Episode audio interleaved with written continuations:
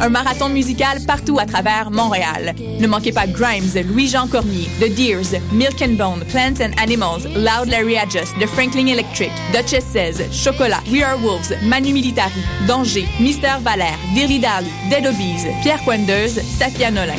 M pour Montréal du 18 au 21 novembre. Programmation complète, passe festival et billets sur mpourmontréal.com. Le concours KGP est une compétition interuniversitaire de résolution de cas en gestion de projet qui se déroulera le 14 novembre prochain à l'Université du Québec à Montréal. Le concours KGP est une journée de simulation intensive durant laquelle les équipes participantes devront faire appel à leur savoir en gestion de projet dans la résolution d'un cas de management devant jury. L'équipe du KGP est présentement à la recherche de bénévoles. Si vous êtes intéressé à vous impliquer, contactez-nous dès maintenant via le site officiel www.concourskgp.ca. RIDM. 140 films, deux rétrospectives, Des ateliers, des rencontres des installations, des soirées festives, et une salle interactive. le meilleur du cinéma du réel. La 18e édition des rencontres internationales du documentaire de Montréal. Du 12 au 22 novembre. ridm.qc.ca. Vous écoutez Choc pour sortir des ondes.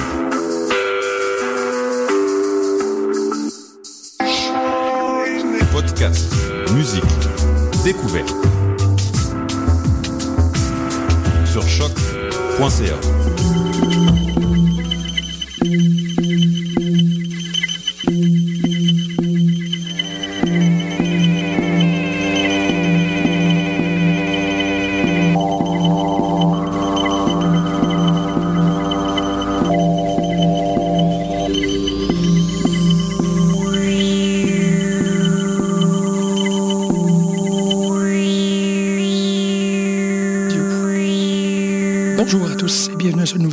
de NT2 Radio, qui, on vous le rappelle, est la balado-diffusion du Laboratoire des nouvelles technologies, nouvelles textualités, dans le cœur numérique de l'Université du Québec à Montréal.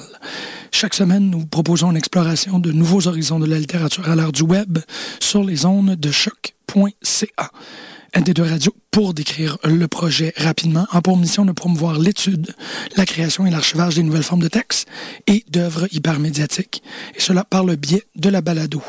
À toutes les semaines, vous aurez des capsules portant sur des œuvres d'art de l'avant-garde du web, des rencontres avec des spécialistes du domaine de la littérature hypermédiatique, ainsi que quelques aperçus des obsessions de recherche de notre équipe au labo. Pour notre troisième épisode, nous avons décidé de réinviter euh, deux importantes euh, invités des émissions, des épisodes précédents, soit Lisa Tronca et Gina Cortobassi, qui euh, vont s'entretenir euh, l'espace d'un épisode sur la nouvelle œuvre de Jonathan Harris, soit Network Effect, cette euh, œuvre euh, HUD, si on peut dire, euh, un site web qui démultiplie les liaisons entre des différents moteurs de recherche, des agrégateurs de recherche, images, sons, vidéos, et cela pour nous informer ou nous désinformer de l'usage de l'usage qui est fait de l'information à l'ère du web. Donc on va commencer en leur posant une question très simple. À votre opinion professionnelle, est-ce que cette œuvre-là a une est-ce qu'elle est en train de dire quelque chose d'exceptionnel? Est-ce qu'elle dit quelque chose de nouveau? Est-ce qu'elle dit quelque chose de spécial? Euh, ou est-ce qu'elle dit quelque chose de précis euh, par rapport à notre époque? Ben, le, synopsis de l'œuvre parle de l'humanité. hein. L'œuvre se revendique de révéler quelque chose sur l'humanité en soi dans le, dans le petit résumé qui est écrit par euh, l'artiste, donc Jonathan Harris. Puis, euh, moi, ce qui m'a frappé justement par rapport à la culture euh, du web ou de l'hypermédia, c'est cette revendication-là euh, d'une singularité par les gens sur Internet, donc avec les médias sociaux, euh, qu'on pense à Instagram, euh, Facebook, Twitter. Il y a cette idée de se revendiquer comme unique, mais ce que finalement le dispositif nous révèle, c'est que dans cette dans cette quête-là d'unicité, on se perd dans un océan finalement d'informations. Puis l'agrégateur de contenu qu'est l'œuvre finalement nous révèle qu'il y a des liens, puis qu'il y a des constantes dans cette quête-là identitaire qui finalement euh, nous révèle plus la similarité de nos euh, intérêts puis de nos postures identitaires que la singularité qui est finalement à la base de cette revendication-là. Fait que je pe- peut-être que c'est cette réflexion-là qui que Jonathan Harris euh, désire qu'on ait. Là. Ce Oui. serait le premier point. Ben, parce qu'en même temps, comment que l'œuvre est faite, li- ces, ces liaisons-là entre les éléments, ben, c'est c'est nous autres qui les font. C'est dans notre propre navigation, c'est de la façon que on euh, subjectivise ce mass data-là, parce que c'est un, un database immense. Qu'est-ce qu'on a réussi à faire? Évidemment, là, à cause de... de- Mais il y a l'interprétation subjective euh, du euh, spectateur ou de l'internaute, Oui. mais l'œuvre en soi va aussi créer des liens, que ce soit par le tag, le mot-clé. Ouais. Donc, y a- y a- il y a certaines catégories qui reviennent, puis de là, justement, émerge. et va émerger des de- liens ou des comportements, euh, surtout si on pense à ces euh, 100 comportements-là qui sont justement euh, mis de l'avant là, dans l'agrégateur. Mhm. Puis qui sont pas toutes euh, abordées de la même manière par tous les usagers. Quand tu vas, par exemple, sur le fil Twitter pour voir euh, l'utilisation des mots jump, ben ça va de tous les, tous les bords, tous les côtés, ça va de toutes les utilisations possibles. Toi, de, de, de ton bord, Michel, comment Ben, est-ce que tu te sens par rapport à Quand ça? on en avait parlé, il y avait vous deux qui avaient euh, comme un rapport plus euh, de quête identitaire Mhm. par rapport à ça. Puis moi, j'avais comme une réaction de, de nonchalance presque face à la pléthore d'éléments. Puis là, en relisant leurs euh, leurs propos des deux artistes, Harris et Hockmuth, mais finalement, ils disent justement dans leur, dans leur euh, descriptif que face à tous ces éléments-là, ils ont archivé 10 000 vidéoclips, 10 000 enregistrements audio, tout ça, et tout ça mis ensemble dans un court laps de temps qui est donné à- aux Canadiens, que c'est selon notre euh, IP address, dans le fond, c'est comme 8 minutes 14, c'est au Canada, selon l'espérance de vie là, des, en moyenne des habitants. Puis, euh, donc, tu peu de temps à naviguer. Moi, j'étais un peu comme face à, à une, une impossibilité, j'avais un recul un peu, puis aussi euh, qu'il y avait trop d'informations.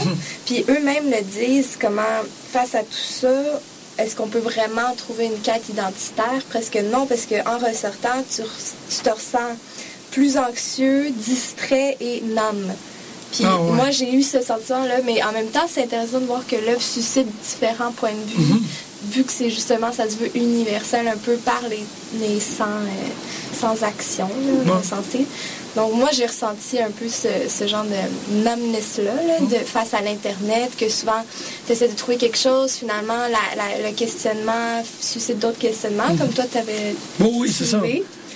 Puis c'est ça. Puis je trouvais ça intéressant que les, les artistes eux-mêmes le soulèvent. là. Fait que finalement, leur propos devient à dire oui, on a, on a créé cette chose, euh, cette bête monstrueuse, euh, no- Network Effect, mais en même temps, vous, vous êtes face à la même structure que vous êtes face tous les jours dans votre euh, navigateur. là.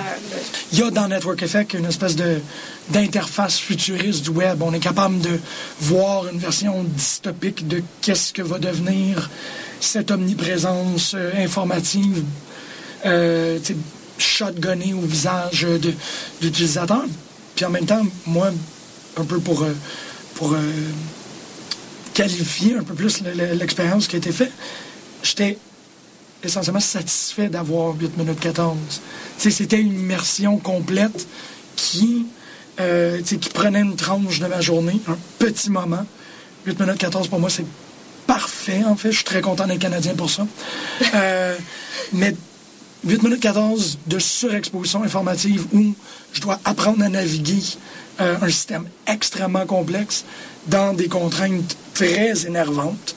Faire, OK, euh, on, va, un, première étape, apprendre à manipuler, naviguer. Puis après ça, on va voir si on est capable d'aller chercher des trucs. Fait qu'essentiellement, c'est une navigation de trois minutes où tu te, te familiarises avec euh, Network Effect. Puis ensuite, tu fais Ah, je vais voir si je suis capable d'aller chercher X, Y, Z, hypothèse, conclusion, information. Puis peut-être finalement, euh, la dernière minute, là, qui est pris comme un, un espèce de dernier blitz, ben là, tu te mets à faire euh, Ah, je me demande c'est quoi ce table là. Puis là, tu, tu- Puis Une déambulation. Ça te mène, si tu cliques sur news, tout ça, ça te mène à plein de, de- d'actualités Mhm. qui, te sortent de l'œuvre. Puis là, finalement, là, ton, là tu es comme, oh non, je veux retourner à l'œuvre, mais là, tu as plein d'informations possibles qui sont renouvelées à chaque jour. Ouais. Fait que c'est comme impossible là, de naviguer à travers tout ça. C'est ça. Puis c'est là où, pour moi, il y a comme une forme de. Moi, ça me rassure qu'après 8 minutes 14, c'est bloc, puis 24 heures d'attente. Tu peux pas y retourner, tu peux pas alimenter cette, euh, un comportement malsain de toujours vouloir, comme un, un junkie, là, te connecter à ce fil d'information-là qui, qui peut être euh, submergent.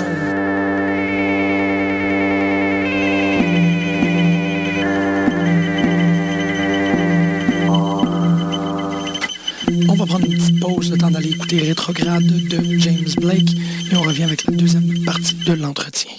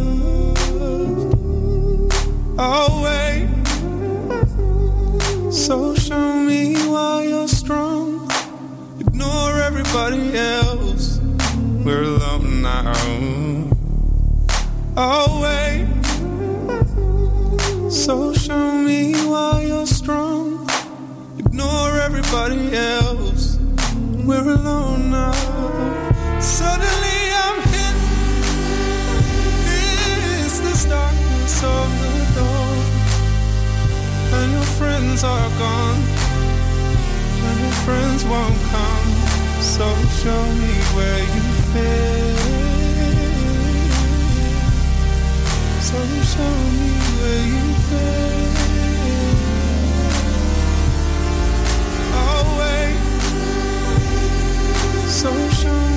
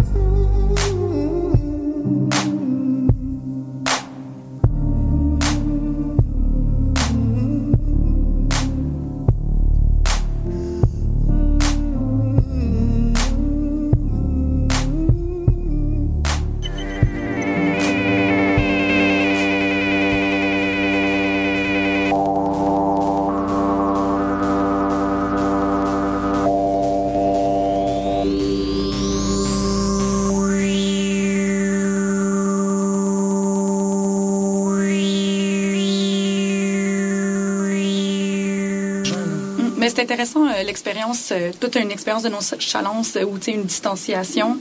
Mais moi aussi j'ai vécu un peu l'angoisse ou moi j'ai vécu l'angoisse ou le stress de finalement essayer de comprendre l'œuvre le plus rapidement possible. Puis je pense que cette angoisse là aussi est, est tirée du fait finalement qu'il y a comme une illusion documentaire ou euh, informative dans le dispositif même de l'agrégateur de contenu.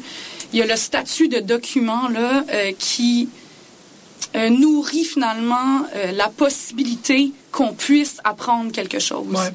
Puis la surquantité, ben, la, la surquantité, ouais, ce mot euh, que je viens d'inventer. Donc la quantité incroyable d'informations finalement nous permet de remettre en question la valeur même d'un document.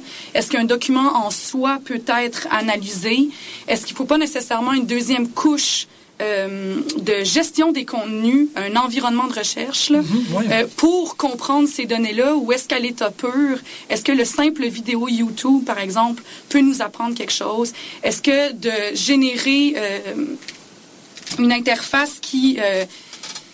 qui euh, foisonne là, partout dans le web euh, tous les vidéos qui ont rapport, disons, avec euh, le baiser ou Ouais, est-ce que ça nous apprend réellement quelque chose? Fait que je pense qu'il y a- cette idée là de euh, du statut peut-être du document puis de jouer sur cette ambiguïté là puis qui vient générer l'angoisse justement puis je pense que la temporalité là vient euh, exacerber cette idée-là de d'épuisement de l'information ou d'exhaustivité. Je pense que ça- elle participe.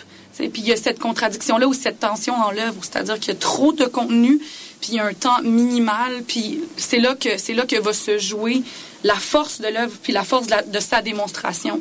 Si, si l'œuvre avait été euh, disponible euh, 48, ben, finalement accessible à tous de manière permanente sur le web, le rapport n'aurait pas été le même. Puis on n'aurait pas senti ce rapport-là à l'exhaustivité ou la quantité incroyable d'informations. Je pense que c'est signifiant, aussi- c'est significatif. En fait, je pense que c'est significatif que le cadran est euh, dépendant de notre, notre, euh, espérance de vie. C'est cette idée-là que le, le- le temps qu'on peut passer sur l'œuvre, c'est une fraction de notre espérance de vie, comme passer du temps sur Facebook. Ce truc-là qui, qui- qui est survenu, je pense, il y a peut-être six mois ou un an, où on pouvait aller calculer pardon, le temps qu'on a passé sur Facebook, puis les gens étaient horrifiés des résultats. Ben oui. De Mais dire, waouh, en tout cas pour tout. fait a la force de faire comme vous arrêtez maintenant. Oui. C'est comme on n'a jamais ça dans notre vie euh, d'internaute, sauf genre nos, nos familles ou genre Oui, c'est ça, nos ça. proches qui disent sort d'internet. Là, c'est vraiment l'œuvre qui fait- ça. Puis elle a, mais ça fait finalement une, une sortie poétique de l'œuvre puis des artistes qui c'est leur propos, c'est de OK, c'est fini.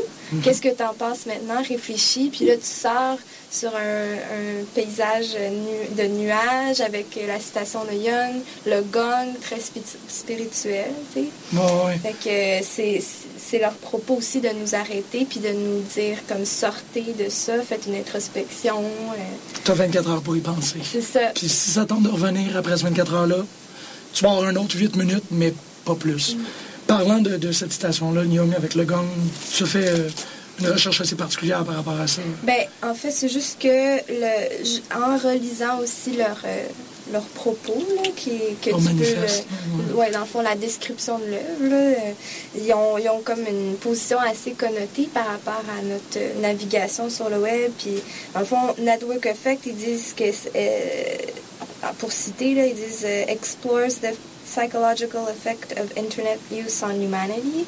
Fait que là, eux, ils ont, ils ont comme cette position-là de comme, comment ça nous affecte psychologiquement en tant qu'individu. Là, on sort spirituellement. Puis finalement, ils disent que euh, il y a comme euh, il faut qu'on qu'on ait un peu de temps et d'espace et de silence pour euh, avoir de l'introspection. Ils disent to remember who we are, who we once were, and who we euh, who we can become. Fait qu'ils ont une, euh, ils ont comme un peu, un- ils veulent un retour à l'introspection passée, puis de de- d'avoir un un retour vers le passé comme presque archaïque, là, à la Brave New World, là, un peu, là, de Huxley, tu sais. Puis euh, ça revient, je trouve, ça, ça, ça remet en, en lien avec la, la, le, con- le- la dualité là, qui, qui se passe entre euh, le conflit entre les tenants de la réalité augmentée et du digital dualism. Puis je trouve qu'avec leurs propos, avec leur positionnement un peu dans le texte, ça montre qu'ils sont un peu qui sont un peu de ce côté-là, là, des tenants du euh, digital dualism, qui veulent, dans le fond, qui affirment que les technologies mobiles, Internet, dévalorisent nos liens sociaux. Ouais. Puis eux, c'est un peu ça. Ils demandent un retour à l'introspection, à la réflexion personnelle, des connexions, tout ça. Puis euh, c'est ça que je voyais un peu. Puis finalement, avec la citation de Young, c'est qu'il faut que tu regardes vers toi-même. Il y a Avec, euh, dans le fond, la, il y a le- la dualité entre l'intérieur et l'extérieur. que notre une expérience de l'œuvre est une, une expérience extérieure de, Ouais, ouais, un regard extérieur, mais tu dois faire une- un regard introspectif pour te retrouver et trouver la voie un peu. C'est quand même très parlant qu'il y a un battement de cœur dans l'œuvre. C'est ça. On en ça avait parlé la dernière ça. fois, en quoi est-ce que euh, toi tu l'avais, ou je pense que c'est Jenna, toi tu l'avais senti comme stressant. Mm-hmm. Moi c'était vraiment un espèce de, de truc où j'étais bercé par l'œuvre, le battement de cœur, c'est évidemment, euh, tu sais, connaître un retour à, à la matrice et tout. Fait que c'était pas un bruit dérangeant, c'était vraiment quelque chose qui, dans tout ce bruit, tout ce stress-là, le battement de cœur, c'était la, la, la régularité bio-naturelle en arrière de dire non, non, c'est correct, il y, a un- il y a un pouls, il y a un. Y y a- un temps, parce qu'on évidemment on mesure le, le- temps avec le battement de cœur.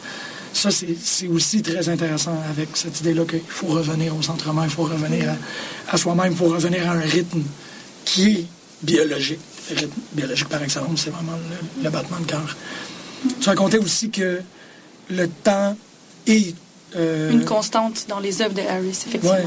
Il, y avait, euh, il y a eu le documentaire, euh, ben, le- le- la fiction documentaire I Love Your Work aussi, euh, qui octroyait finalement aux visiteurs euh, 24 heures pour visionner l'œuvre. Euh, avec un décompte. Donc, on nous donnait une journée avec un décompte, puis on pouvait accéder à l'œuvre pendant 24 heures exactement, puis en- ensuite on était expulsé. Mais il fallait défrayer des frais aussi, c'était pas c'était pas gratuit. Donc, Ah, ouais. tu payais pour un visionnement de 24 heures, puis ensuite t'en étais expulsé, puis c'est tout. Là. Tu fais pas posséder l'œuvre. Mhm. Cette idée-là aussi de qui vient un peu à l'encontre de l'idée de base de données, là, qui, est habitu- qui sont habituellement des environnements euh, que, tu peux, euh, que tu peux naviguer en tout temps. Harris va toujours créer des bases de données qui sont un peu évanescentes ou euh, Ouais. éphémères. Mais c'est quand même aussi euh, une bonne question sur la base de données. Ça vient aussi très bien se connecter à ce que tu disais, tu sais, que, que la base de données est une masse informe de trucs qu'il faut défricher pour arriver. Il faut vraiment sculpter le, le, le, le- le big data pour être capable de se faire dire qu'est-ce que ça nous tente et tout. La navigation de Network Effect, c'est ça. C'est sculpter notre expérience pour arriver, bon, l'exemple que moi j'utilise beaucoup, c'est euh, euh, d'avoir euh, porté une attention très particulière à Kick, d'avoir vu que c'est principalement masculin, d'avoir vraiment fait les coups de pied, c'est les gars qui donnent. Puis là, après ça, j'ai dit, ben, voyons voir des trucs comme Strip, où là, la vidéo, c'était. il y avait proportionnellement, on dirait peut-être 25 filles qui enlevaient leur chandail pour un homme. Puis là, je faisais, ah, regarde comment il y a un gender bias ici. Ah, c'est bien intéressant que ils ont fait ça. L'œuvre est, tu sais, l'œuvre a un, un- un débalancement à l'interne. Puis même en 8 minutes, j'ai réalisé que c'est peut-être moi qui ai le débalancement. C'est moi qui ai été chercher ça. Oui, mais est-ce que tu es vraiment surpris? C'est ça que je me dis. Est-ce qu'on est vraiment surpris d'avoir accès à ces données-là? Mais ces données-là, on, voit d'où ils proviennent. Puis ça, c'est, dans le fond, le, le gender là, qui Oh, est archivé. Ça vient des, de Google Books. Oui. De la, combien de fois, dans le fond, il y a her ou his, Ouais. tout ça d'archivé. Donc ça, encore, c'est une construction culturelle de, de- du genre là, qui va aller puiser. Fait que ça aussi, ça a comme une connotation de la production qu'on a culturelle, Mhm. euh, soit littéraire et tout, va être euh, genrée selon nos codes qu'on pense, mais en même temps, tu sais, c'est... Mais c'est drôle parce que tu dis ça, puis ça, me- ça me fait réaliser aussi qu'il y a un, un- un statement sur l'analyse euh, quantitative, un peu comme qu'est-ce que euh, euh, Moretti faisait avec Graph Trees Maps. Cette idée-là, parce que lui aussi il utilisait des livres, je pense que c'était beaucoup plus par rapport au 20e siècle. Prenait une librairie complète, puis voyait les utilisations des mots par rapport à des époques. Là, dans Network Effect, ben, parce que l'époque, elle est tellement dans le contemporain immédiat, on n'est pas capable d'en sortir des conclusions, je te dirais, fortes, mais on est capable de sortir euh, une pluralité de micro-interprétations. Mais moi, je pense que l'œuvre est pertinente parce qu'elle vient justement euh, provoquer cette pulsion en nous de vouloir connaître.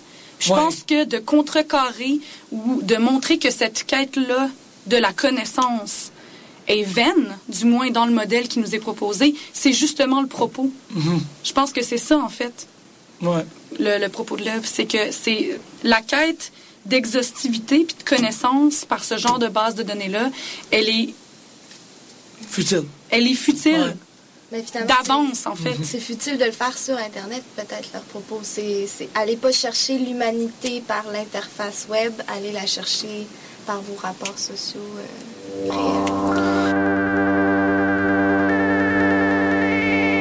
réels. C'est tout pour cette semaine. Merci énormément d'avoir été Jean-Michel Bertillon et je vous souhaite à tous et à toutes bonne lecture et bonne écoute. Techno Disco. Techno